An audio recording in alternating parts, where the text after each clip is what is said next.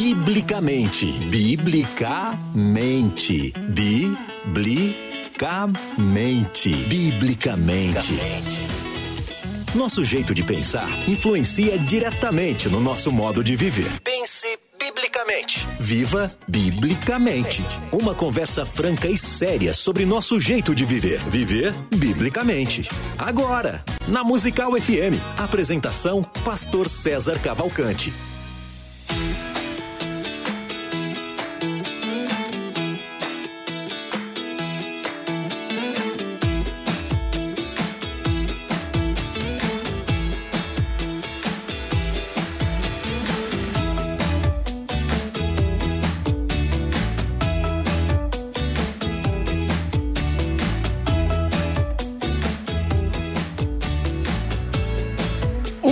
Dia na graça e na paz de Jesus. Eu sou o pastor César Cavalcante e mais uma vez, para a glória de Deus, está no ar mais uma edição do programa Biblicamente. O Biblicamente, ao invés do debate, nós temos o programa de debates, que aí o pau quebra aqui de segunda a sexta-feira, com temas variados e tudo mais. E de vez em quando a gente tem um programa chamado Biblicamente, onde a gente chama aqui especialistas para tratarmos assuntos pontuais, assuntos teológicos, assuntos científicos, assuntos da atualidade. E hoje o tema é ciência e fé. E hoje, olha como eu estou chique, estou recebendo aqui dois cientistas. Dois cientistas. É, o tema é O universo é jovem. Né? O universo é jovem. É, se, as pessoas colocam aí a idade do universo, 14 bilhões de anos e tal. Pode isso, Arnaldo. Né? Então, é, é, fato essa questão. A Bíblia tem razão, a Bíblia fala alguma coisa sobre isso. Existem indícios bíblicos que apontam para a idade do universo. Para tratar esse assunto, estou recebendo hoje aqui um dos convidados está ao vivo, presente aqui, e o outro está ao vivo, mas remotamente. Estou é, recebendo aqui o Dr. Marcos Eberlin, doutorado em Química pela Universidade Estadual de Campinas, pós-doutorado é, é, no laboratório Aston de espectrometria de massas dos Estados Unidos, pesquisador da Unicamp, coordenador do lado do Mackenzie, presidente da Sociedade Brasileira de Design Inteligente, membro da Academia Brasileira de Ciências, comendador da Ordem Nacional do Mérito Científico, com cerca de mil artigos publicados. É, em 2016 recebeu a medalha Thompson, primeiro cientista sul-americano a receber essa honra. É, defensor pesquisador do design inteligente é, e também escritor. Bem-vindo, doutor Marcos Eberlin. Privilégio te receber mais uma vez aqui, meu irmão. Pastor César, todos os ouvintes da Rádio Musical, um privilégio imenso, imenso estar mais uma vez aqui discutindo a racionalidade plena da nossa fé e defendendo uma Bíblia clara, necessária, suficiente, inerrante e autoridade final, inclusive sobre a idade do universo e da Terra. Amém, legal. E remotamente, direto dos Estados Unidos, a gente está recebendo aqui é, já teve com a gente presente aqui, quando estava uh, aqui no Brasil, é, o professor Adalto Lourenço, formado em física pela Bob Jones é, Universidade, Bob Jones na Carolina do Sul, é, mestre em física também, formado em teologia pelo Seminário Bíblico Palavra da Vida, pesquisador, escritor de diversos livros, é, o, os mais recentes, o livro da triste história da evolução, é, é um livro voltado para crianças, e O Dilúvio em Gênesis. Atualmente trabalha como cientista sênior do grupo, eu nem sei falar esses nomes aqui, eu vou deixar para ele. Bem-vindo aqui, doutor Adalto Lourenço, privilégio de receber mais uma vez aqui, mesmo que remotamente. Prazer é todo meu estar com vocês. Uma alegria, viu? Muito obrigado, César, pelo convite. Maravilha. O senhor está em qual estado do, dos Estados Unidos hoje, morando? Estou aqui na Carolina do Sul, na cidade. Eu moro em Greenville, mas trabalho numa cidade chamada Anderson. Legal, bom. É, e vocês já são amigos há muitos anos, né, doutor Marcos Eberlin? É, eu sou discípulo do Adalto, né? é verdade. E tem o Adalto aí na top da minha lista dos grandes do Brasil. Legal, bem-vindos. Isso é bondade dele, viu? mas é verdade também. É a pura verdade, não é? É bondade, concordo, mas também é verdade.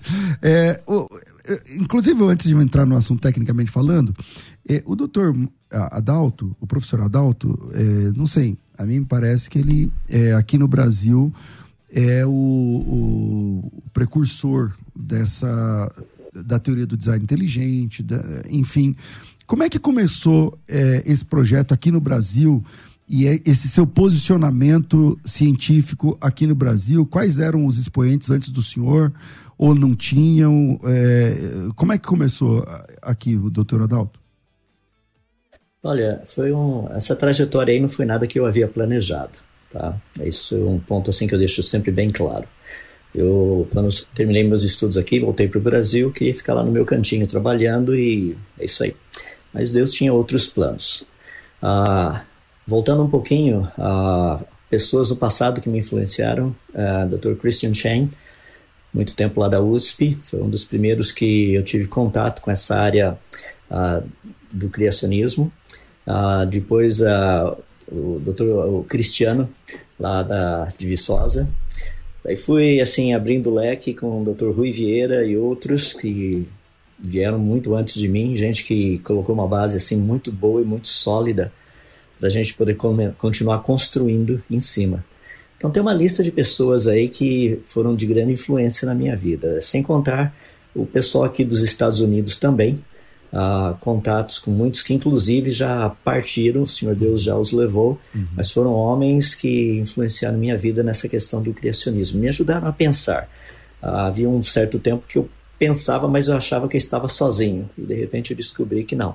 Tem uma quantidade muito grande de pessoas por aí. E então, esse Foi momento... mais ou menos por aí o caminho. E a gente está falando de que época no tempo? A gente está falando de que ano, mais ou menos? Que década a gente está falando? Ah, olha, do meio dos anos 70 Uhum. Tá? Começo, meio dos anos 70 e de lá para cá. Legal. Doutor Eberling, e, o senhor começa a se voltar para esse estudo é, do design inteligente, enfim, do criacionismo cristão bíblico, a, a proposta bíblica para a criação e tudo mais, mais ou menos que ano e quem eram os seus expoentes? Bom, o Adalto tem um livro que o título é assim: Como Tudo Começou. Uhum.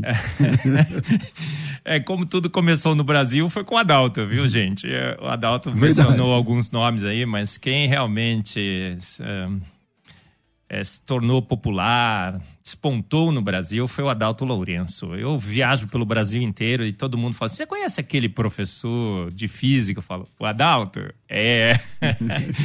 Então, Adalto fez aí, é, preparou o caminho para uma nova geração, né, Adalto? Eu conheci o Adalto, um dia ele teve na minha sala com um livro, até eu escrevi um, uma dedicatória no livro dele, como tudo começou. Mas eu, eu nunca tinha defendido uh, o criacionismo. Eu era um evolucionista teísta, um criacionista evolucionário, como dizem hoje. Hum é, fazia aquele compromisso espúrio entre a ciência de homens e a palavra de Deus. E, mas. E, e, e a gente está falando de que época? Né, é, a minha vida toda, que, né? Em que é, a, década? Até, até 2008. Até 2008 era um evolucionista teísta e não dava muita bola para esse debate. Eu vi o, o Adalto, achava muito legal. Mas eu achava que Deus tinha usado o Big Bang, Deus tinha guiado a evolução, eu dava aulas sobre isso. Em 2008, é, saiu uma revista é, Veja dizendo assim: olha, é, Darwin matou Deus. Veja bem como o criacionismo é coisa de é, retrógrados, negacionistas e tudo mais. Aí eu, eu fui dar uma aula de Química Geral na Unicamp e os alunos começaram a discutir isso comigo. Falei, cara, eu vou falar uma. Vou, vou investigar direito essa, esse assunto e vou dar uma aula para vocês mostrando que foi Deus que fez todas as coisas. Aí eu entrei na internet e achei o Enésio Almeida Filho, que o Adalto também conhece, uhum. que foi o grande pioneiro do design inteligente no Brasil. Então, o Adalto é o grande pioneiro do criacionismo, o Enésio Almeida Filho é o grande pioneiro do design inteligente. Aí eu entrei no blog do Adalto, eh, do Enésio, falei, rapaz, tem uma teoria científica que defende o criacionismo, o design inteligente. Então, a partir de 2008... Você começou a, a se voltar, a estudar isso. Aí e isso convid... desconstruiu algumas coisas para você? Sim, absolutamente. Qual foi uma coisa grande que desconstruiu? Você falou, meu, eu estava errado o tempo o, todo. O compromisso que a gente faz com a ciência é, é, é reinterpretando incorretamente a palavra de Deus, Gênesis. Eu achava que Gênesis era alegoria, era uma, uma poesia qualquer. É, eu achava que o universo tinha milhões de anos, que Deus usou o Big Bang, usou a evolução. É, isso caiu totalmente. Aí o Augusto Nicodemos me convidou aqui para uns, os simpósios Darwinismo hoje no Mackenzie. Isso na época ele era o chanceler. Chanceler da Universidade Presbiteriana uhum. Mackenzie. Eu participei de alguns. Uhum. 2008, 2009, 2010, 11, 12. E aí começou. E aí criamos a Sociedade Brasileira do Design Inteligente e aí, pum, né? Então agora eu defendo o design inteligente, o Adalto defende o criacionismo. Esse é, eu digo que é o Batman, é o Batman e o Robin aqui. Legal, muito bom. É, doutor Adalto, o que, que qual foi a, a desconstrução à luz desse, dessa compreensão que o senhor teve na sua carreira e, e, quando o senhor começou a estudar sobre design inteligente, sobre o criacionismo bíblico e que o senhor teve de desconstruir a partir do, do que o senhor já sabia? Ou achava que sabia, né? Olha, isso aconteceu, isso aconteceu principalmente durante os meus estudos no mestrado e pesquisas que eu fiz no Laboratório Nacional de Oak Ridge aqui nos Estados Unidos e no Max Planck lá na Alemanha. Porque até então muito da essa ideia de que a ciência e a Bíblia eram duas coisas assim meio que separadas, uh, ali é onde eu pude ver que as duas juntavam. E pelo seguinte, uh, muitas das coisas que eu havia aceito como fato ao estar trabalhando nesses laboratórios, eu percebi que aquilo era elas eram praticamente teorias, eram propostas, algumas delas nem teorias, eram literalmente hipóteses. E foi justamente nessa época que começou um, assim, um processo de uma mudança meio que radical. Porque como o Dr. Marcos, eu também passei uma boa parte da minha vida sendo um evolucionista teísta. Eu acreditava que Deus tinha feito o mundo usando o Big Bang, a evolução e tudo mais. Mas esses conceitos todos caíram justamente pelo contato direto com a ciência. E ao ter essa oportunidade de poder pensar mais e raciocinar mais a respeito e ver a evidência e comparar, eu, rapaz, eu comecei a ver o seguinte, que o que a Bíblia falava era exatamente aquilo que a ciência havia descoberto. Em outras palavras, os dois estavam falando exatamente a mesma coisa. O problema é que tinha gente interpretando o que a ciência tinha, havia descoberto. Então estavam colocando palavras, entre aspas, na boca da ciência. Dali é que a coisa começou a realmente mudar. Eu falei, não, isso aqui a gente tem que começar a falar a respeito dessas descobertas científicas, dessas evidências e tudo mais. Daí não teve como parar. É porque eu comento com as pessoas, a verdade é igual uma bolha de ar dentro da água, ou dentro de um líquido. Rapaz, essa bolha vai chegar na superfície. Pode demorar, mas que ela vai chegar, ela vai chegar. Legal. Isso é a verdade. Legal. É, é verdade que o novo telescópio, que custou 10 bilhões, não sei o que, tal, tal, tal ele está dando, fazendo o pessoal da, é, da teoria do Big Bang coçar a cabeça ou não? O que, que tem de realidade aí no James é James Webb, né? James Webb. É, que me fala alguma coisa sobre Ó, isso. não tá fazendo coçar a cabeça, não. Tá, é, é um verdadeiro pesadelo, né? Um terremoto, uma tsunami. É, olha, as manchetes que saíram pelo mundo, é assim, desespero. É totalmente inesperado. Olha, um chocante, absurdamente é, irreal o que a gente está vendo. Pastor César. Trocando em miúdos, para quem não está acompanhando sim. essa história, o que, é. que, é o James Webb o que, que ele está mostrando? O, o, Adalto fala bastante sobre isso, né? Ele estava super emocionado no congresso que esteve aqui. Falou: gente, as primeiras imagens começarão a ser é, reveladas ao mundo, né? No Natal que ele foi lançado, no começo do ano, as primeiras imagens foram aparecendo em 2022. O que acontece, Pastor César? Dizem que há 13,8 bilhões de anos o universo se inicia de uma grande expansão, né? Não existia nada, não existia espaço, matéria, energia, uhum. é, é, nada, tempo também não. E o universo, bum, ele começa, começa a se estruturar, lenta, gradual e sucessivamente. Tem cristãos que acham que Deus guiou esse, esse processo é cristão big banguista, uhum. é, que coloca também palavras na palavra de Deus. É, depois a gente pode falar sobre isso. Os versículos da Bíblia são claros. Ele fez, pronto, pelo poder da sua palavra. Mas é, achávamos que o universo tinha sido criado nessa grande expansão. Uhum. Ao longo de 13,8 bilhões. E que ainda, por, por conta de ser uma explosão, ele ainda estava em expansão. Ah, estava em expansão é. por 13,8 bilhões de anos e ele foi se estruturando ao longo do tempo. Uhum. Passou uma, uma, um período, inclusive, a Idade das Trevas. As partículas nem emitiam luz, era tudo uma grande escuridão. E ali, partindo de 1 bilhão, 2 bilhões, 3 bilhões de anos, as primeiras estrelas e galáxias haviam se formado. E elas colidiram uma com as outras e tudo mais, até chegar hoje no universo que a gente vê. O que aconteceu? O primeiro telescópio foi o Hubble, que foi lançado. Uhum.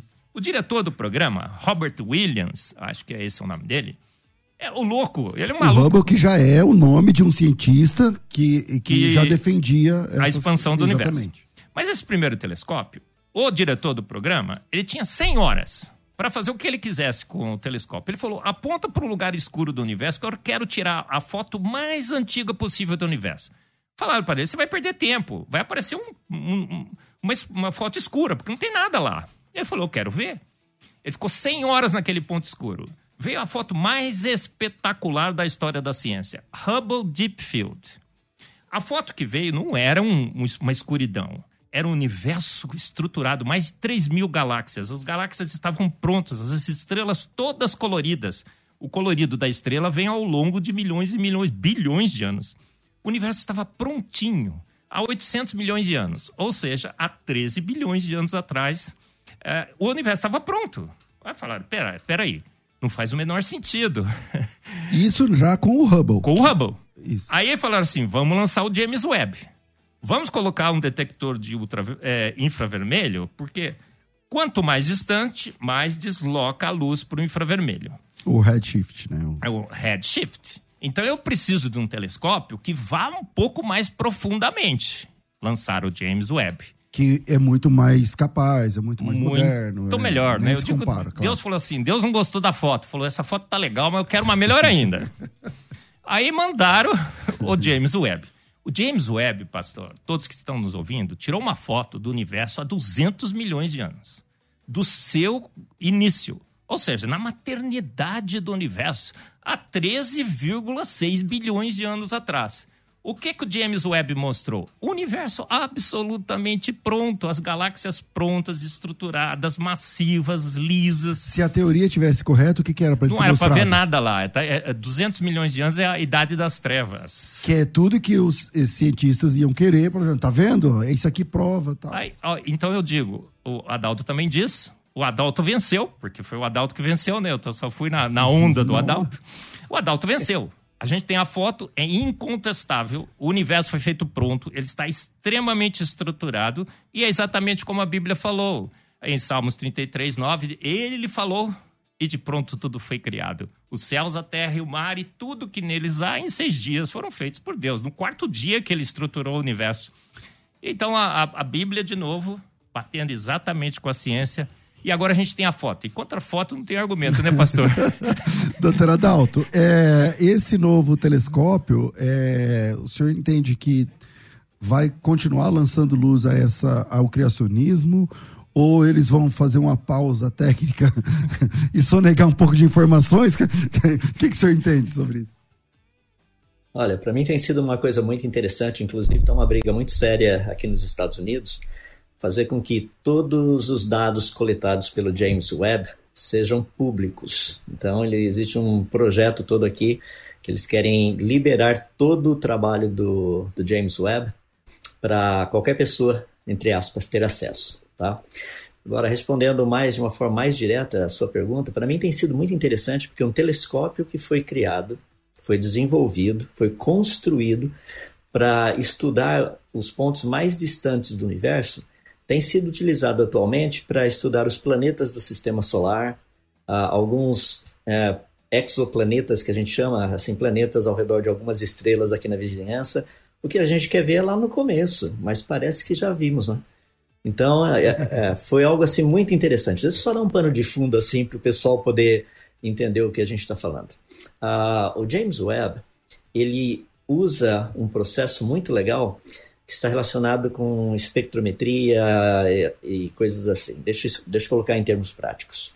Ah, uma coisa muito legal que foi descoberta no século passado é que elementos químicos, quando eles são superaquecidos, eles emitem frequências específicas de luz, ou comprimentos de ondas específicos.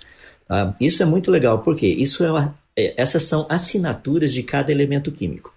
Então, quando você olha para uma estrela, você procura por essas frequências ou por, essa, por esses comprimentos de onda. Dependendo dos comprimentos de onda, você fala, ah, isso aqui é, é hélio, isso aqui é hidrogênio, isso aqui é carbono, isso aqui é ferro, tarará, coisas desse jeito.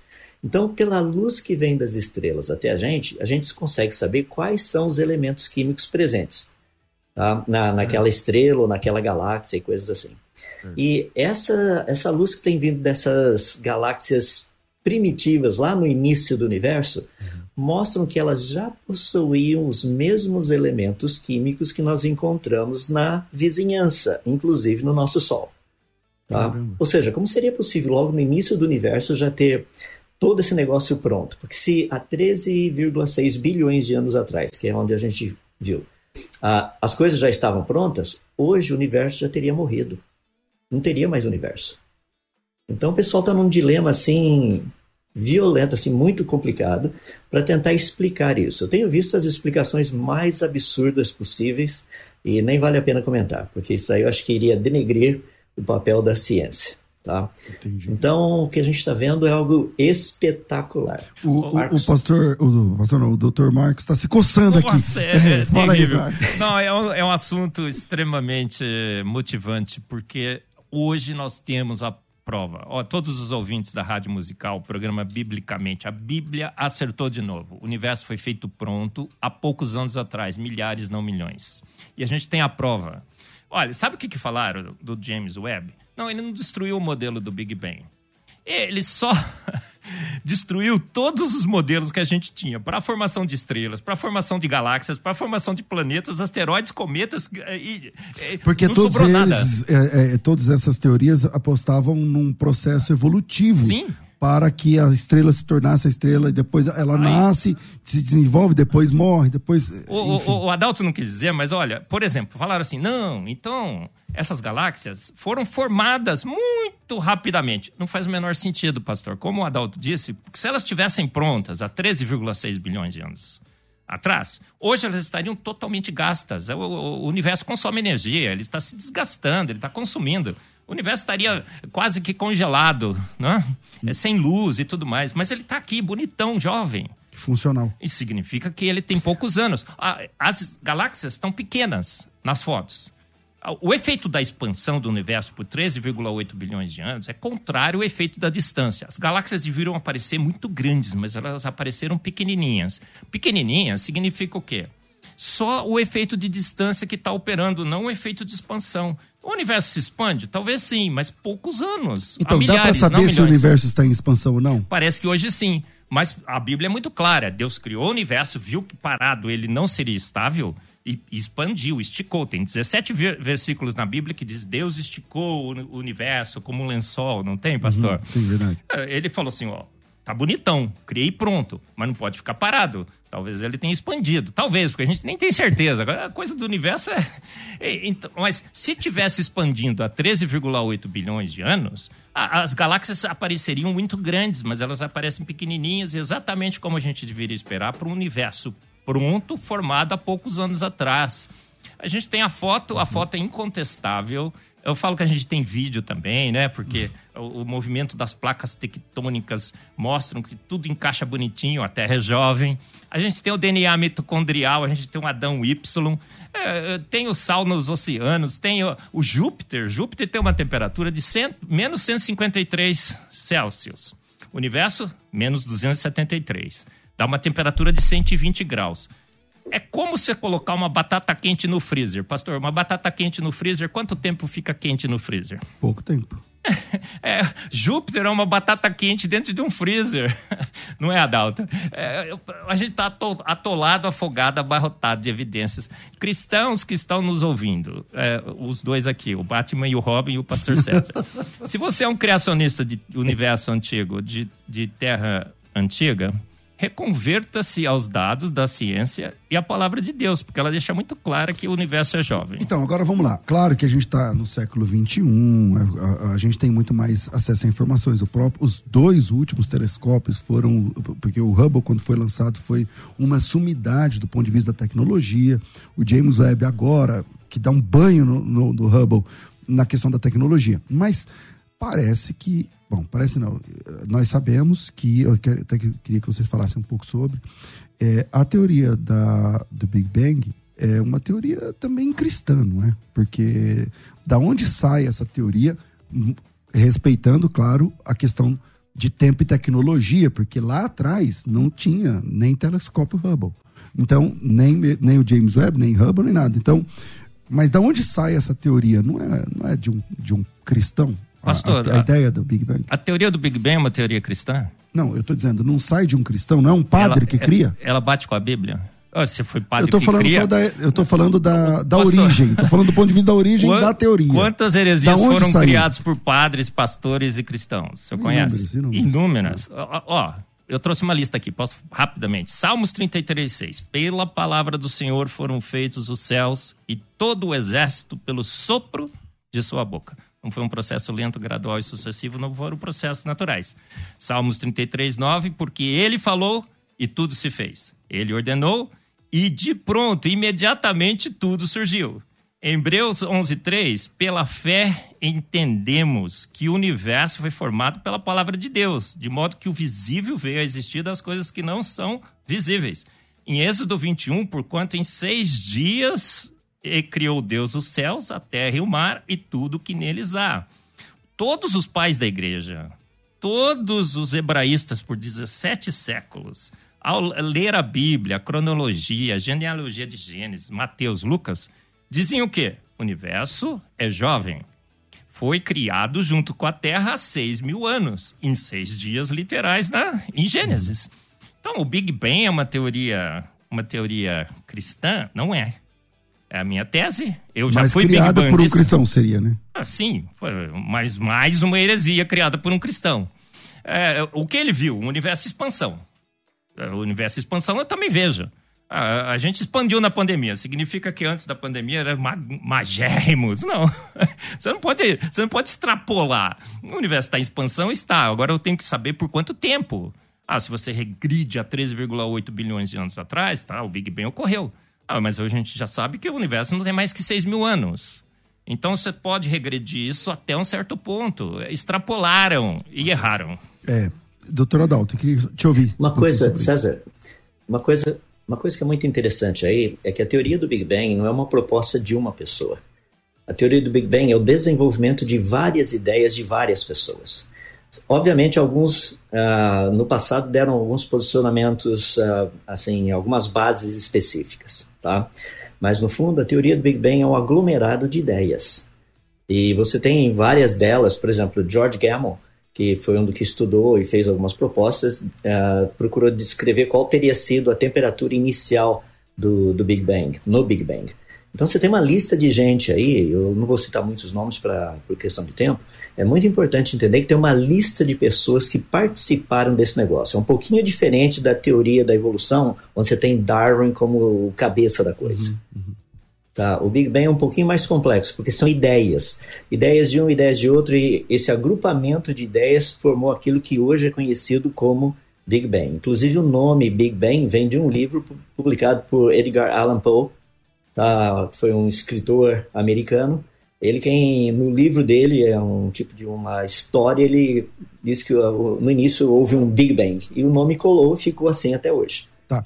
Mas então, parece que várias... é, mas tem um padre que leva o crédito aí, não tem? Eu não lembro agora é. o nome dele. Lama, eu não lembro agora o nome é, dele. Damatре. Mas... Isso. É. Damatre foi pra, praticamente quem sugeriu a ideia de uma forma mais específica.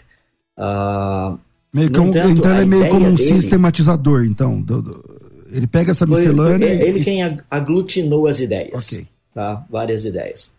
E ele fez uma proposta e baseado nessa proposta houve o desenvolvimento. Mas você tem que voltar um pouco antes deles, algumas ideias que já tinham sido sugeridas, que o universo tinha começado uh, espontaneamente num certo período de tempo passado. Lembra que século XIX, por ali assim, século XVIII, XIX, o pessoal falava, achava que a Via Láctea era tudo que existia, era o universo inteiro.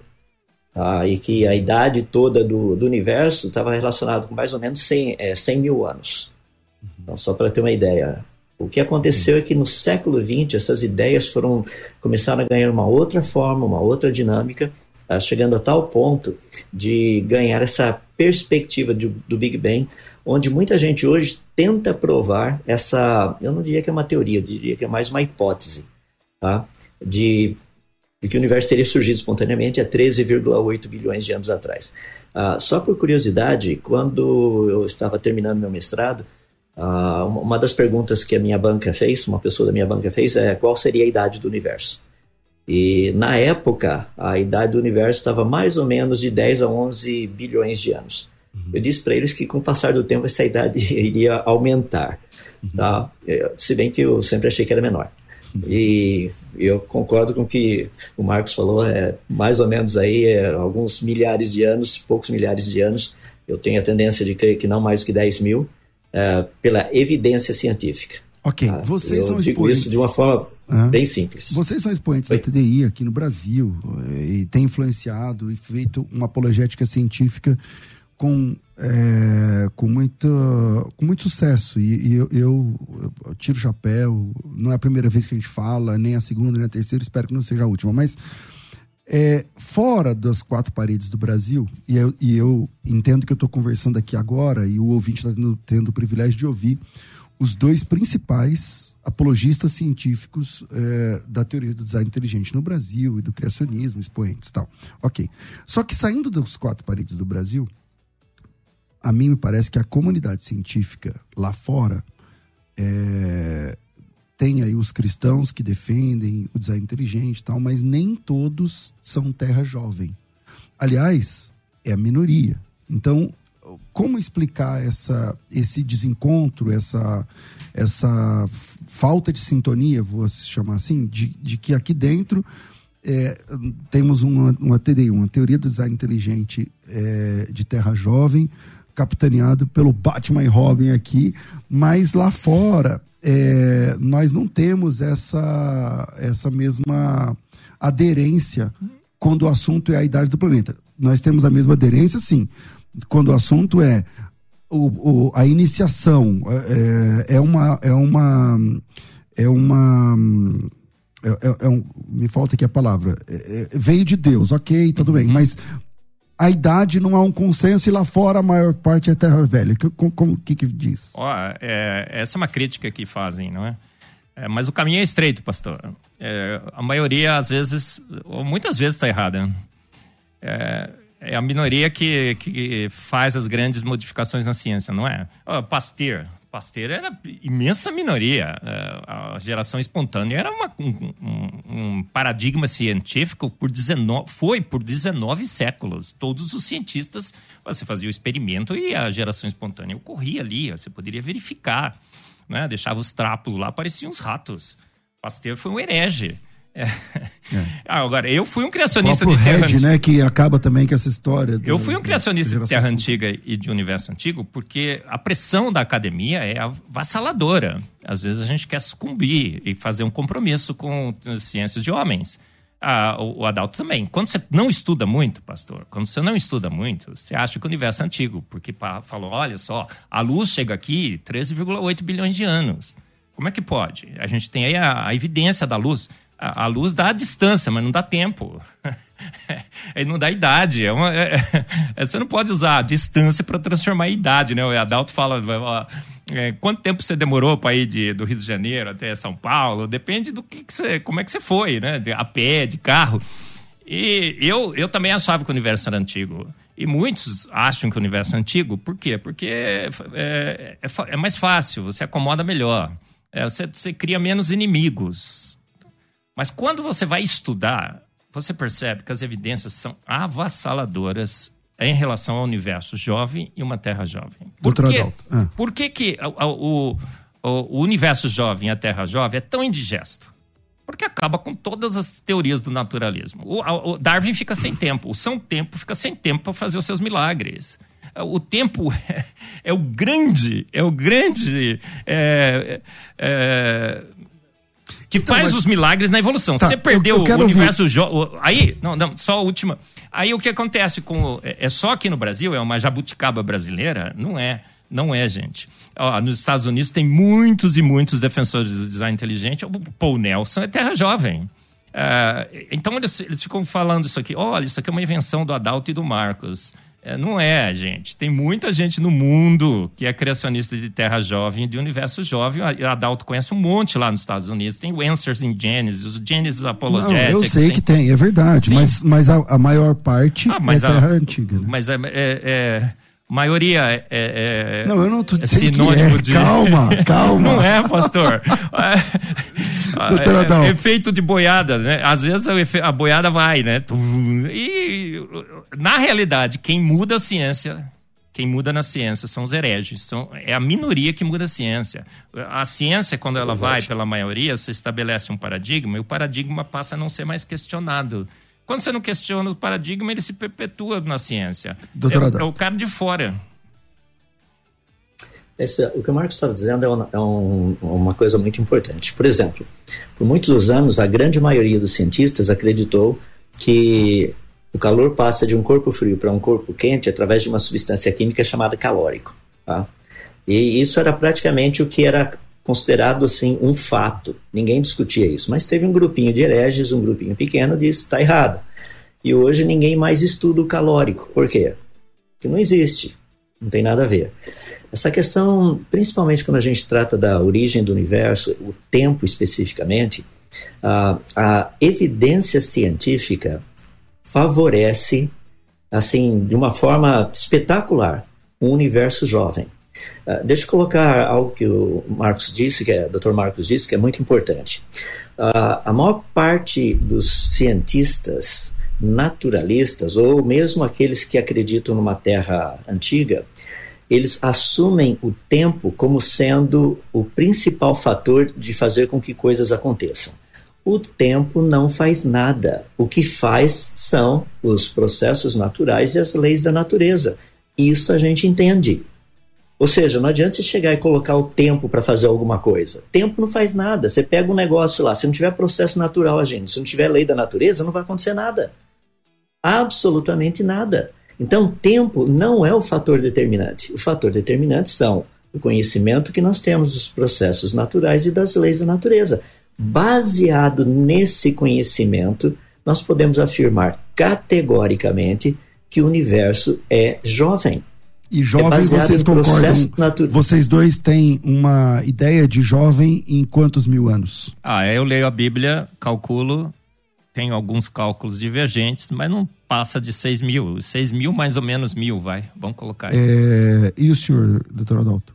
Olha, eu eu creio pessoalmente que a cronologia bíblica está correta, são seis mil anos, mas a evidência científica, quando você olha ao nosso redor, você sabe que o sistema todo não poderia existir há mais de 100 mil anos. Não tem como. Entendi. Isso é pela evidência científica. Tá? O, os Agora, cometas, né, Adalto? Ciência... Os cometas. Não pode tem. ter mais de 100 mil. Ah, disseram que é a nuvem de, de Oort. Uh, aí foram lá na, na, na, nuvem de Oort, é só. É, é, a nuvem de Oort, não, cinturão de Kuiper, né? Oh, o cinturão de Kuiper, é, Só, é só rocha. A nuvem de. Aí falaram, não, tem uma nuvem lá, não sei aonde, a nuvem de Oort, que é. é a nuvem de Oort é o grande saci pererê da ciência. Todo mundo sabe que ela existe, mas ninguém nunca viu. É uma suposição. É, é que tem um cometa. Né? Isso dizer que tem um cometa que a gente está vendo aqui que, segundo o pessoal, os cálculos feitos, ele teria passado por aqui há 50 mil anos atrás. É, tá? então não tem São como. Os, os, cometas dão 100 mil anos, não é, Adalto? Como você falou, 100 mil anos nos, nos, cometas. Então, o campo e... magnético de Júpiter, o campo magnético de Júpiter, segundo os milhões e milhões de anos, Júpiter não deveria ter campo magnético. A Voyager passou por Júpiter, falou: não tem campo magnético nenhum. Quando passou por Júpiter, bah, um campo magnético imenso. De novo, inesperado, surpreendente. Júpiter tem campo magnético. Campo magnético em Júpiter, o Júpiter é jovem, a temperatura de Júpiter. Ah, o sal, no, sal nos oceanos, pastor. Sal nos oceanos, dizem que assim, ó, os rios correm para o mar, vai acumulando sal. Aí fala assim: não, tem um equilíbrio perfeito. A quantidade de sal que entra é igualzinho à quantidade de, de sal que sai. Por milhões de anos, pastor? Acha muita fé em equilíbrio, né? Eu não tenho fé nesse tá. equilíbrio aí. Eu tenho que fazer um intervalo aqui e eu volto e eu queria falar um pouco sobre essa questão também da, da do dogmatismo científico. A ciência é para ser dogmática ou investigativa? E como ela tem se comportado? Vira aí, a gente vai para um intervalo rápido e a gente volta já. Vai. Você pode ouvir a Musical FM onde e quando quiser. Entre agora na loja de aplicativos do seu celular e baixe o nosso. Tem sempre novidades e o melhor conteúdo da sua Musical FM para você ouvir em qualquer lugar do Brasil e do mundo. A qualquer hora, disponível para Android e iOS. Musical FM 105.7. Mais unidade cristã. Questionar, pesquisar, aprender, conversar sobre o assunto. Tudo isso nos faz crescer, biblicamente.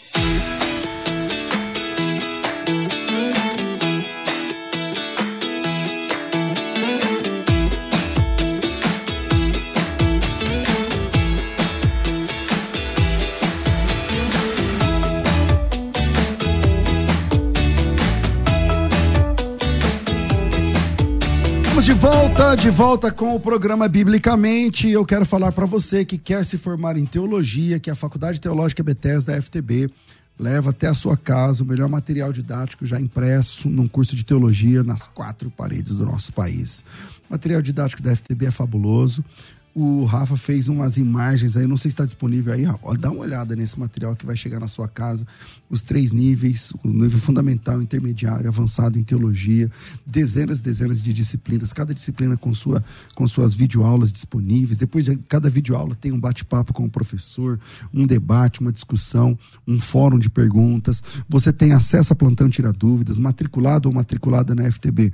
Você conversa com seu professor sempre que tiver disponível, sempre que tiver dúvida. Claro, até às 18 horas, porque o professor também dorme, é professor de verdade, não é uma máquina. E você é, tem acesso a estágio supervisionado é, e tantas outras facilidades que você encontra na FTB. É, o valor da mensalidade do curso fundamental é R$ reais. você paga durante três semestres, mas hoje você tem uma oportunidade.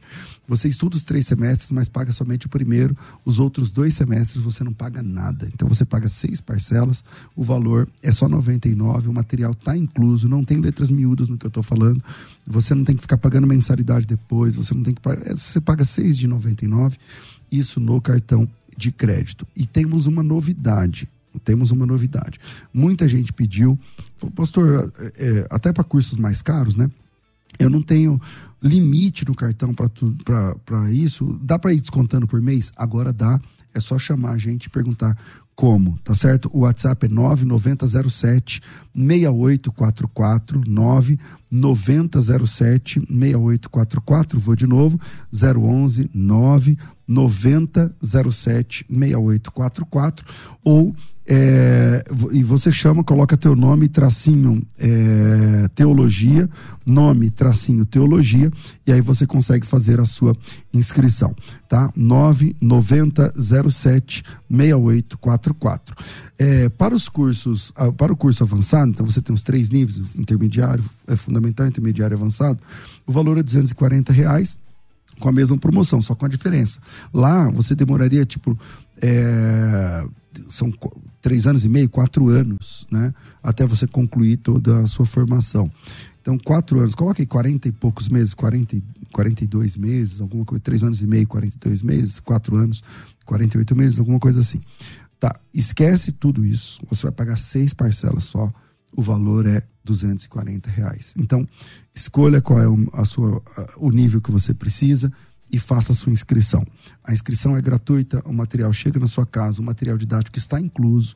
Você tem acesso a tudo que eu falei, estágio, plantão tirar dúvidas, a carteirinha de alunos. Você voltou a ser estudante, então você tem desconto no cinema, no, nas editoras evangélicas, quando você vai comprar os livros, enfim. Tudo isso é disponível para você. É só me chamar no WhatsApp e fechar a sua inscrição. Agora, um conselho para você que me acompanha há anos, ou há meses, ou há semanas, não deixa terminar essa promoção, não. Porque as promoções que a gente coloca aqui são verdade, não é questão de marketing. Quando você chegar e falar, ah, eu quero, eu vi o mês passado, então acabou.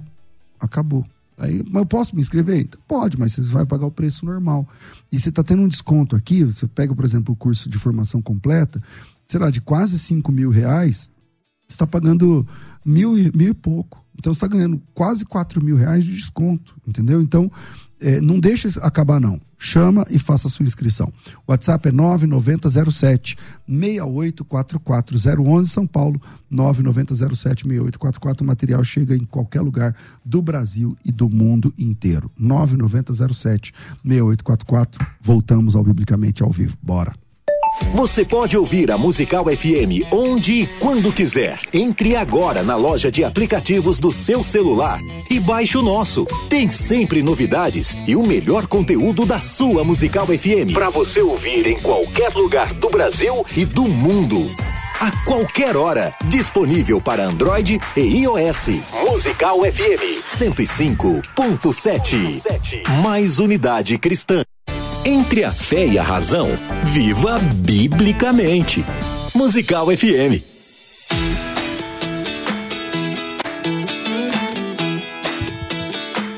Voltamos aqui, eu tinha feito, deixado aqui na mesa, é, antes do intervalo, é, o papel da ciência, ele é investigativo ou dogmático? Por quê? É, você tem, por exemplo, a teoria de Darwin, é, ela foi refutada várias vezes por várias pessoas. Tem. Como é que chama o, a caixa preta de Darwin? Como é que chama o. Michael Behe. É, Michael Behe.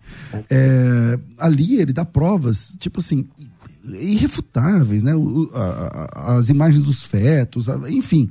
Não tem saída pro, pro, pro darwinismo ali diante do, do Michael Behe, da caixa preta de Darwin. Eu estou citando um que eu li, mas tem tantos outros no, no universo científico que já quer dizer, já era para ter caído, mas na, na, na, escola, no ensino médio, o que que você aprende? Darwin. É o Darwin que tem razão. Tá? Então, nós estamos em 2023 vendo imagens da época do Darwin, é, é, dos fetos e da evolução e tudo mais, o negócio dos tentilhões, o negócio de Galápagos e tudo mais. Agora, qual é o papel da ciência? Ele é dogmático, como está acontecendo com Darwin, ou ele é investigativo? Tipo assim, ó, a gente está estudando e conforme a gente vai vendo as evidências, a gente vai apresentando para a comunidade. E aí? Ah, pastor, todos os empreendimentos humanos, eles têm um defeito, né? É feito por humano. E humanos têm gosto, têm preferência, eles anunciam uma verdade e não gostam de ver essa verdade refutada. E a ciência sofre desses mesmos males. E às vezes, uh, Thomas Kuhn fala sobre isso, a estrutura das revoluções científicas. Às vezes, em ciência, a gente anuncia uma descoberta como uma grande verdade sem dados. Dados, ó, não tínhamos dado nenhum para dizer que a gente tinha evoluído. Darwin fez duas propostas, ele elaborou hipóteses. A hipótese, modificações ao longo de milhões de anos. Mas a gente anunciou que aquilo lá era mais lei do que a lei da gravidade. A gente começou a reinterpretar toda a ciência à luz da evolução, à luz de Darwin. Nada mais faz sentido senão à luz da evolução. Ah, ah, essa é um dos grandes enunciados da biologia. E eh, Thomas Kuhn disse isso. Quando a gente começa a exagerar nas nossas uh, colocações em relação a teorias, é, fica muito difícil da gente sair desse enrosco que a gente se mete. Vira um dogma. Tem vários dogmas científicos. E para derrubar esse dogma é muito difícil.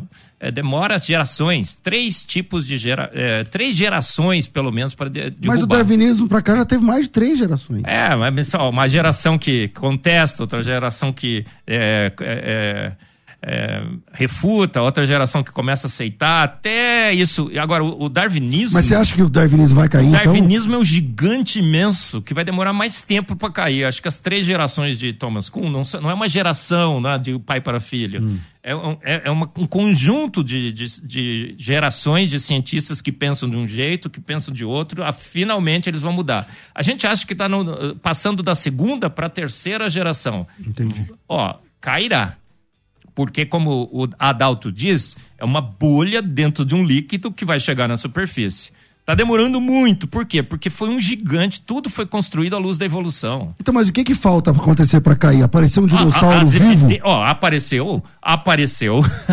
praticamente vivo. Achamos ter sido mole em dinossauros. Achamos 17 tipos diferentes de biomoléculas. A, a Mary Schwarzer, que infelizmente é uma evolucionista teísta, é, perdeu a grande chance da vida dela de, de, anunciar ao mundo uma grande verdade bíblica, porque ela fez um compromisso com a evolução, ela achou um osso de dinossauro, cheirava mal. É, é, todos os ossos do registro fóssil hoje, já foram cortados vários, é, tem muito osso que não foi nem sequer fossilizado. Ah, foi de, de dinossauro encontrado. Tem muito osso que é osso ainda mesmo. É osso. É, é, tem 17, até DNA de dinossauro já encontraram. Outro dia encontraram um dinossauro com pele.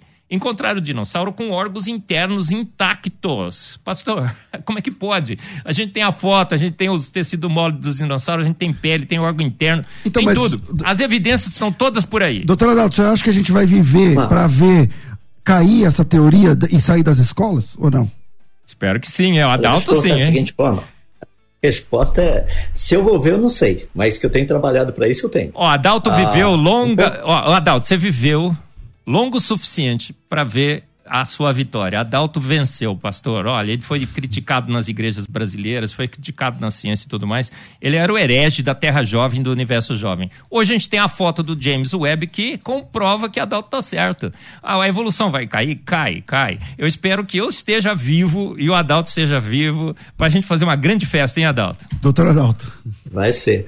E ó, uma coisa que é muito importante a respeito disso, que é a pergunta que o pastor César fez, é, é o seguinte: a, a, ciência realmente hoje é uma ciência dogmática. Tá? A gente vive um dogmatismo maluco. Eu gosto de algumas expressões muito interessantes. É, uma delas vem de Albert Einstein. Uma vez chegaram para Einstein e perguntaram para ele: O senhor sabe o que o senhor está fazendo? A resposta dele foi: Não. Se eu soubesse, você não chamaria isso de pesquisa. Então é, é, bem reto e direto essa questão da gente poder pensar o seguinte: nós somos pesquisadores, a ciência pesquisa. A ciência, se ela ao pesquisar, ela já sabe o resultado final, ela não precisa pesquisar. A gente já sabe o resultado. O problema principal hoje, que é justamente o que o Marcos está falando, é que existe uma quantidade muito grande de pessoas que têm feito um trabalho, eu tenho que, infelizmente, dizer, um bom trabalho, de discipular gerações. Em outras palavras, você chega na escola, você aprende o quê? Evolução. O que, que você aprende de design inteligente, criacionismo? Você não aprende nada. Quando fala disso, é dito o seguinte: isso é pseudociência. Não, isso é ciência. Pseudociência é o evolucionismo, que não tem provas, não, tem, não trabalham com as leis da natureza, com os processos naturais. Ou seja, é, é, é muito importante a gente ter uma noção de qual a direção a coisa está indo. Nós saímos de uma ciência que era literalmente investigação, uhum. pesquisa, uhum. para algo que agora é só dogma. Agora, dogma não é parte da ciência, isso é parte da religião. Então, mas a ciência então, no fundo, tem. Nós temos vez... uma grande religião. É, mas a ciência, essa, esse dogmatismo científico tem vez após vez é, sido derrotado com farsas, por exemplo, sei lá, você pega o homem de Nebraska, por exemplo. É, e, e, e, a ciência parece que não aprende a lição. Então, os, os tentilhões de Darwin é uma grande evidência contra Darwin. Aparece no livro como uma grande evidência a favor da evolução. Dois milhões de anos supostamente isolados na ilha era para ter um, um, eles terem evoluído. Vai na ilha você encontra o quê? Tentilhões. e eles estão diminuindo por hibridização. Os embriões de Haeckel, o próprio Haeckel admitiu que é uma farsa. Está nos livros de biologia. Então, mas vamos lá. É, aí, dentro dessa área, a, a, os defensores da Terra velha, eles vão dizer o seguinte, ó, sei lá, métodos radiométricos, eles são mesmo uma evidência confiável a favor da Terra velha? E isso, isso seria ciência é, sendo usada a favor da Terra velha ou não? Tem que fazer outro programa para responder, né, Adalto? Adalto, tá contigo. É verdade. Sem dúvida. Olha, essa parte, essa parte de datação é uma parte muito questionável, porque existem muitas pressuposições para você oferecer uma data. Tá? E eh, daí a gente tem que validar essas pressuposições. Então, é isso aí, como o Marcos disse, a gente precisaria de um outro programa para trabalhar disso. Mas deixa eu dar um exemplo que é o que eu mais gosto. Tá? É o carbono 14, que tanta gente fala. o carbono 14 é um método muito legal. Porque ele é assim, ele é bem confiável até 6 mil anos, o pessoal tem procurado dar uma esticada até 20 mil anos. Em outras palavras, se você achar uma quantidade de carbono 14 numa rocha, num fóssil, seja lá o que for, você vai perceber que isso aí teria no máximo, no máximo, uns 20 mil anos. Agora, a gente pega rochas que foram datadas por outros processos, rocha onde você encontra, por exemplo, diamantes, tá? E no diamante ainda tem, car tem carbono 14. Rapaz, como é que esse negócio poderia ter não sei quantos milhões de anos? Isso daí não pode ter mais que 20 mil anos. Então, o carbono 14, por, por exemplo. Por conta do, é um método... do decaimento, não ia, não ia ter mais carbono presente, seria? Correto. Não teria mais, mas está lá. É uma evidência e tem uma quantidade grande. Significa que esse diamante que foi datado, entre aspas, com algumas centenas de milhões de anos, ele não poderia ter alguns poucos milhares de anos. Então, o carbono 14 é um método muito legal para ajudar a desbancar esse negócio todo. Você ouve falar disso? Não. Ninguém fala disso. Todo então, mundo fala o carbono 14, carbono 14. Tá. Eu, eu vou falar uma pois coisa é. que talvez seja utópica, tá? Mas, por exemplo, é... hoje eu estou falando aqui, é um privilégio para mim e para o ouvinte do programa e para quem acompanha nas redes sociais, no YouTube. Todos nós temos o privilégio de tratar um assunto científico. Eu não tenho é, competência técnica para isso, mas é, se a gente tivesse, se existissem dois apologistas, como vocês são, na área científica, à época da proposta do Darwin, e esses dois cientistas fossem apologistas, gabaritados, é possível que essa teoria seria fadada ao fracasso no, no nascedouro? Eu estou falando da importância da apologética científica, ou não? Eu pus no meu livro. Posso, posso dar uma. É, fala, Delton. É. Vai lá. Não, não eu pus no meu livro. Se Darwin tivesse lido Fomos Planejados, que é o meu livro, ele jamais teria proposto a teoria. é, o Darwin, inclusive, quando ele falou da teoria dele, uh, ele disse o seguinte: que se fosse possível demonstrar que uh, um determinado órgão, a complexidade dele, não teria sido possível passar por pequenos processos a teoria dele literalmente seria um fracasso. E rapaz, hoje nós temos toneladas de exemplos nisso. A gente tem uh, motor de salmonela, tem um monte de coisa aí mostrando que seria impossível essa, esses órgãos, esses sistemas terem passado por sistemas de pequenas evoluções. Ou seja, Darwin, no seu próprio livro, deixou claro o que derrubaria a teoria dele. Nós temos as evidências hoje. O que, a gente, o que nós nos perguntamos é baseado na evidência que nós temos e no que Darwin falou, por que o darwinismo continua sendo ensinado ainda? Entende? Ele disse que não funciona. Se descobrir isso, minha teoria morreu. Já descobrimos, a teoria deveria estar morta. O DNA, o DNA, se Darwin conhecesse o DNA, uma informação abstrata, arbitrária, é, ele nunca proporia sua teoria. Se ele conhecesse o overlapping genético, o splicing alternativo, todas as as estratégias de zipar, encriptar e diversificar a informação bioquímica, ele jamais proporia. Ele era um homem inteligente. Então, mas a... Não sei se claro. sábio, eu acho que não, mas inteligente, inteligente ele era. Então, mas ó, a época do Darwin, existiam apologistas ou criacionistas que estavam interessados nessa questão? Será que a gente perdeu esse time então, lá atrás? Não, deixa eu colocar um negócio que é muito importante. Quando a gente estuda essa parte da história, você vai perceber que a, a, a elite intelectual estava relacionado com principalmente cristãos, porque a gente está vindo da reforma. Então, literalmente, muita gente, assim, a opinião de teólogos e tudo mais era importante. E, infelizmente, muitos teólogos foram os que mais disseminaram as ideias de Darwin. Uau. Tá? Ah, e, e, então é. O, o iluminismo também estava muito forte, né? O, é verdade. E, e, aí você chega num ambiente. Agora, Darwin tinha evidências, ele fez duas propostas, ele tinha duas hipóteses. É, você, tem, você tem, por exemplo, o iluminismo, a igreja positivismo. Que é a época católica né? que proibiu a enciclopédia. Quando você proíbe aí que dissemina, porque aí, ó, todo mundo, ninguém mais pode, ninguém pode ler a enciclopédia. Beleza, o que, que todo mundo vai fazer? porque vamos ler a enciclopédia, por que, que eu não posso ler? Então, quer dizer, tudo isso junto é, culmina na situação que a gente tem. É, eu tenho que fazer uma paradinha de um minuto, é, mas antes eu quero dizer, dizer o seguinte, que o doutor Adalto vai estar no Brasil no meio do ano e nós já estamos aqui ao vivo convidando ele para estar aqui com a gente um desses dias que ele estiver aqui no Brasil, é, no programa, aqui ao vivo, sentado nessa mesa. E faz, estendo aí também o convite ao doutor Marcos Eberlin, teve, talvez o Tassos, alguém assim, Uau. também para a gente fazer uma mesa aqui sobre isso. E aí, doutor Adalto, será que dá? Estamos aguardando, vamos ver. Se tudo confirmar, uh, comecinho de agosto eu devo estar aí. Maravilha, se Deus quiser. Eu vou fazer uma viradinha rápida e a gente volta definitivamente só pelas redes sociais, mais uns 10 minutinhos para a gente terminar esse papo, porque o tempo voou. Então, já entra aí no YouTube, FM Rádio Musical ou César Cavalcante, escolha qual dos canais você quer e vem continuar esse bate-papo de alto nível com a gente. Vire e a gente volta já. Bora. Uma conversa entre amigos é sempre muito boa. Receber amigos e ter um bate-papo descontraído para falar das experiências com Deus é maravilhoso. Aqui na Musical, toda semana temos um tempo para isso. No Conversa entre Amigos. Acompanhe o programa Debates e saiba quando vai rolar essa conversa por aqui. Musical FM. Mais unidade cristã. ZYD 930. Rádio Musical FM São Paulo. 105.7. Ouça em qualquer lugar do mundo, também pelo site www.fmmusical.com.br. Musical. Musical FM, uma emissora da rede LC de mídia. Questionar, pesquisar, aprender, conversar sobre o assunto, tudo isso nos faz crescer, biblicamente.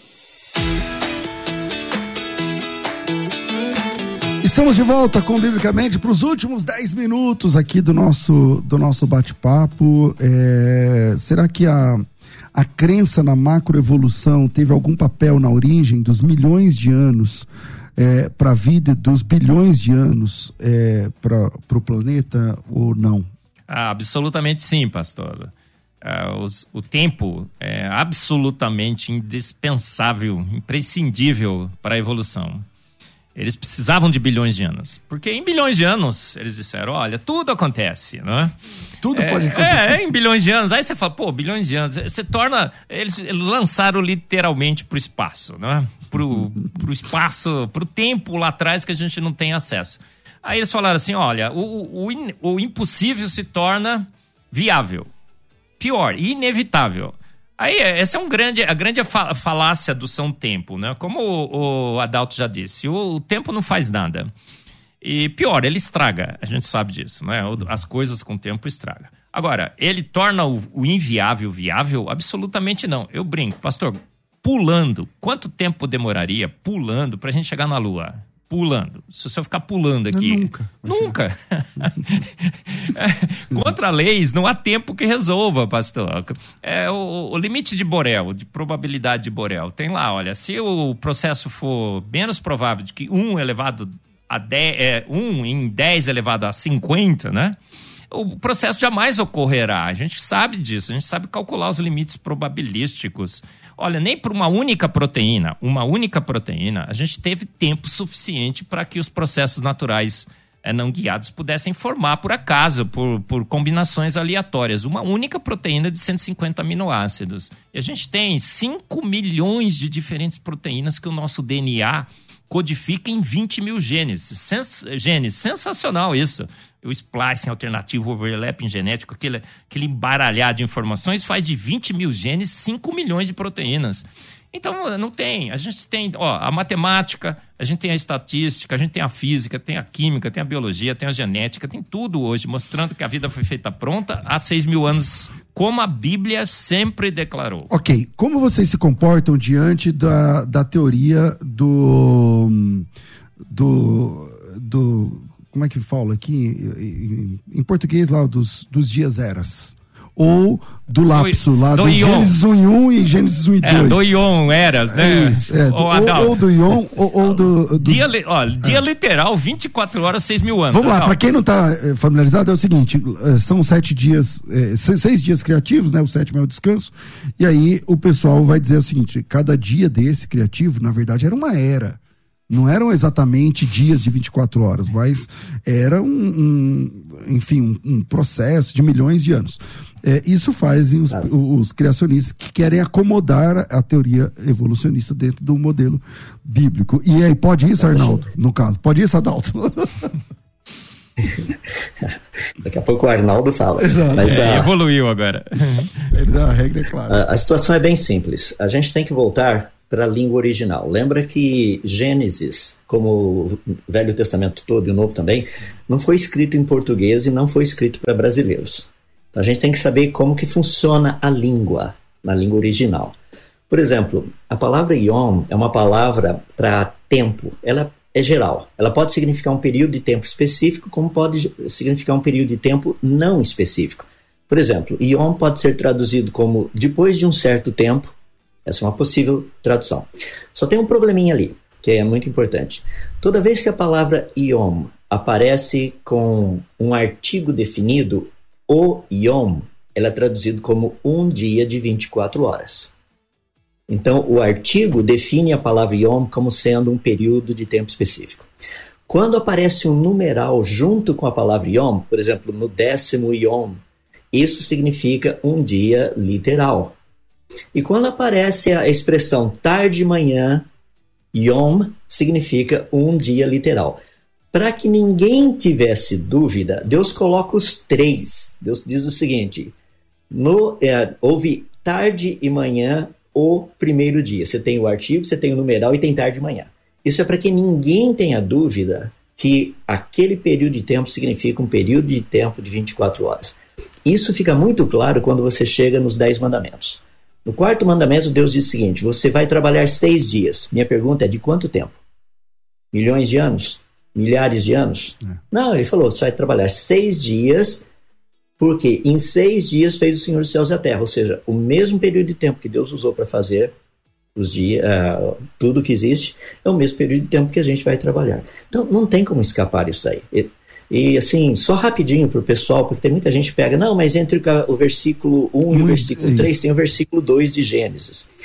Pessoal, ó, vamos, segue o raciocínio do Que, é, o raciocínio, que é, é, a teoria do tornou-se, né?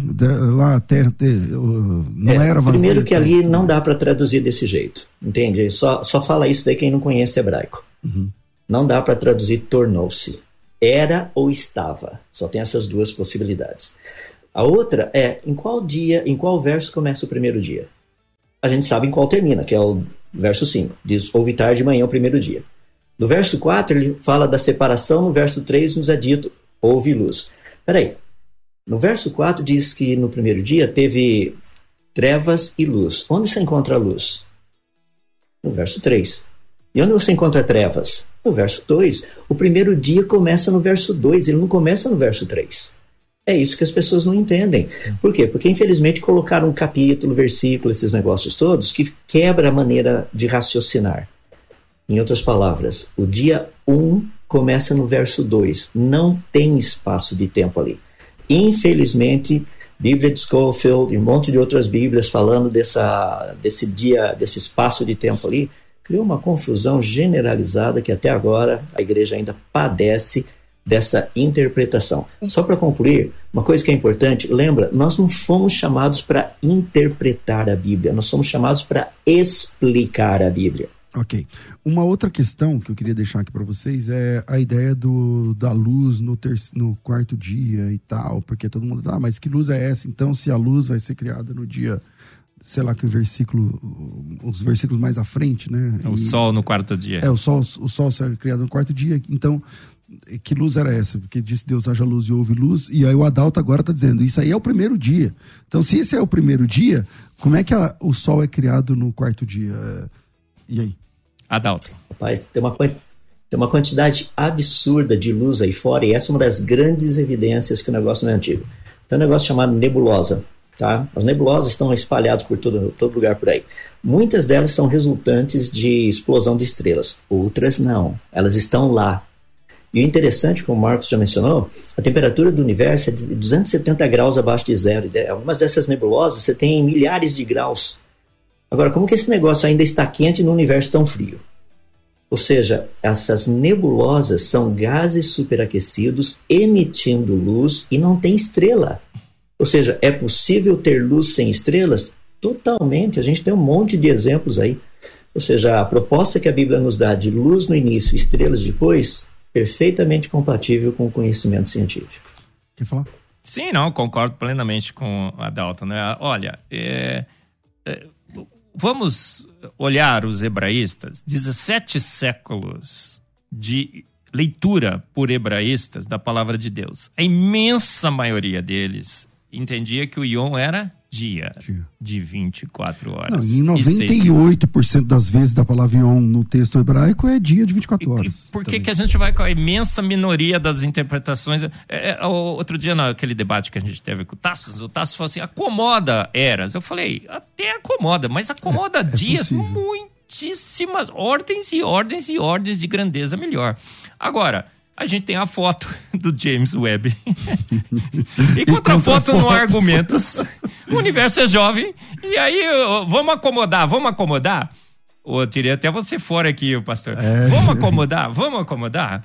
Vamos acomodar com as evidências. Vamos acomodar o, o Ion com as evidências. Olha, tem um tratado que eu vou. Estou escrevendo um livro, viu, Adalto? A Terra é jovem. E eu acho que vou pôr o universo também. É o Hessel, um, um, um é, teólogo adventista, escreveu um dia antes da sua morte, ele lançou o, o, o artigo. Acho que depois ainda mexeram um pouquinho. Pô, tem uma lista imensa de discussões sobre Yom. É, é, dia de 24 horas, gente. Não tem como, tem que ser. O, o livro Gênesis 1 e 2 do Adalto também ele discute assim com excelência essa questão. É, a gente só é, acomodaria eras se a gente quiser fazer um, um, acomodar a consciência de homens. A gente tem que acomodar com os dados e com a palavra de Deus. 24 é, horas, seis na dias. Na teologia, é, eu, eu percebo, como professor de teologia, que o pessoal, do, o pessoal da, da, teoria da lacuna, que tem um espaço entre o Gênesis 1 e 1 e o, e o Gênesis 1 e 2, e eles jogam dentro desse espaço tudo que não tem resposta. né? Tipo assim, ó, a idade da Terra, coloca ali dentro. Sobre esse Os dinossauros, coloca ali dentro. É, no é, Gênesis é 1 não tinha né? dinossauro, no 2 e 2 não é, tem dinossauro. Joga pra tudo debaixo do sei, tapete. Eu né? jogo ali dentro daquele buraco, porque. Tá Mas vamos concordar, a Bíblia é clara, necessária, suficiente, autoridade e infalível. Ela é clara. Claro. Deus escreveu para que claramente nós entendêssemos, certo? Uhum. Se tivesse esse gap aí, o que, que ele falaria? Tô parando aqui, gente. Tô parando aqui. Depois de milhões e milhões de milhões de anos, estou voltando a descrever o que aconteceu. Você acha que ele omitiria uma coisa tão importante assim? Jamais. É, é uma, é, é uma das, das hermenêuticas Thundercats, que as pessoas têm a visão além do alcance. Lá, é, não, lá não está escrito nada. É, olha, você, chegar. ela escreve, é, Deus escreveu para pessoas normais, lendo o texto, deixando a Bíblia falar que entendesse. Você lê, você entende que é dia, você entende que é 6 mil anos, 24 horas. Tá, tem pergunta de ouvinte e a gente vai encerrando já. É, parece que é uma pergunta para o doutor Adalto, então solta o ouvinte aí, que aqui ele tem voz e vez. Vai. Bom dia a todos da Musical FM. É, gostaria de fazer uma pergunta ao doutor Adalto Lourenço, se possível. Meu nome é Antônio, sou de Mogi das Cruzes, São Paulo. É, doutor Adalto, é, considerando a velocidade que, na teoria do Big Bang, ocorreu a expansão é, eu nunca vi nenhum físico levar em conta é, a dilatação do tempo. Seria possível que toda essa expansão tenha criado uma ilusão destes bilhões de anos? Na verdade, a expansão ultra rápida ter causado efeito de dilatação do espaço-tempo e aí se confirmaria os seis dias dito na Bíblia. Muito obrigado, um abraço. Doutor Adalto. Legal, Antônio, essa é uma pergunta muito boa. Uh, seguinte, o grande problema com o Big Bang é justamente esse período inflacionado, tá? esse comecinho. Porque o universo teria que ter começado partindo do tamanho de um próton, tá? 10 a menos, menos 15 metros praticamente, tá? Num período de tempo de 10 a menos 43 segundos, ele teria que ter chegado pelo menos do tamanho da nossa galáxia, que são 100 mil anos-luz. Se você pensar isso em termos práticos, significa que qualquer tipo de radiação eletromagnética ali dentro teria que ter se expandido a uma velocidade de aproximadamente 10 elevado a 60 quilômetros por segundo. Isso daí não é nem instantâneo. Tá? Ou seja, se você pegar em termos práticos, quando Deus diz assim, haja luz. Primeiro, antes de ter a luz, Deus teria que ter criado o espaço para colocar tudo isso. Certo? E o tempo vem junto aí. Por isso que Gênesis 1, 1 diz: No princípio criou Deus os céus e a terra. No princípio, se você tem o tempo, os céus, literalmente o espaço, e a terra é a matéria que a gente tem aí. Então, é, é, sem dúvida, foi num tempo infinitamente pequeno. O problema é que isso não valida o Big Bang porque o Big Bang ele mostra um início e eventos sucessivos. Esses eventos sucessivos são totalmente contrários àquilo que a gente vê nas escrituras. Ou seja, quando Deus trouxe tudo à existência, teria sido numa, numa fração de tempo, ou seja, trazer o universo, tempo e matéria? Sim, sem dúvida foi. O problema é que o início poderia ser igual. O desenvolvimento depois disso, ou seja, aquilo que a gente chama de Big Bang, a resposta é não, porque o Big Bang mostra eventos sucessivos. Esses eventos sucessivos são totalmente diferentes daquilo que nós encontramos na Bíblia. Uma pergunta. É, você tem, por exemplo, na geologia, é, fendas importantes, como por exemplo a fenda sírio-africana, que ela corta um pedaço da África e vai para o Oriente Médio, vocês devem conhecer. É, e perto dessa fenda, que é uma das maiores que existem, tem, você tem é, algumas falhas geológicas é, aqui no, no, México, enfim, nos Estados Unidos também e tal. É, Havaí e tudo mais. Mas vamos lá. É, você pega, por exemplo, essa, eu estou falando a fenda sírio-africana, que eu, como eu trabalho indo a Israel muitas vezes, então eu, atra, eu, eu passo por lá.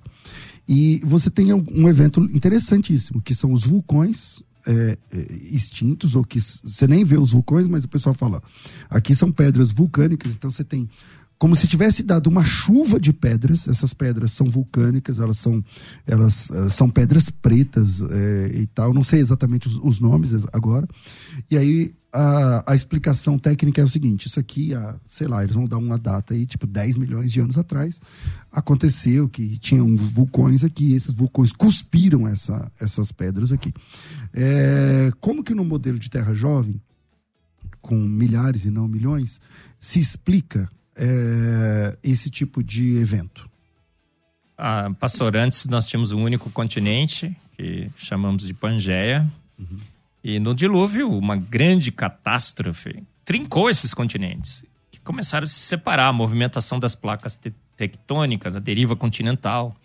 E vários e vários catastrofismos ocorreram durante aquele período de um ano do dilúvio. Vulcões, as fossas submarinas, os continentes se separando, as, os montes as cordilheiras, é muita movimentação. Choques tectônicos Choques, que geraram montanhas. Geraram montanhas e tudo mais. Sim. Então o planeta foi totalmente alterado durante esse ano.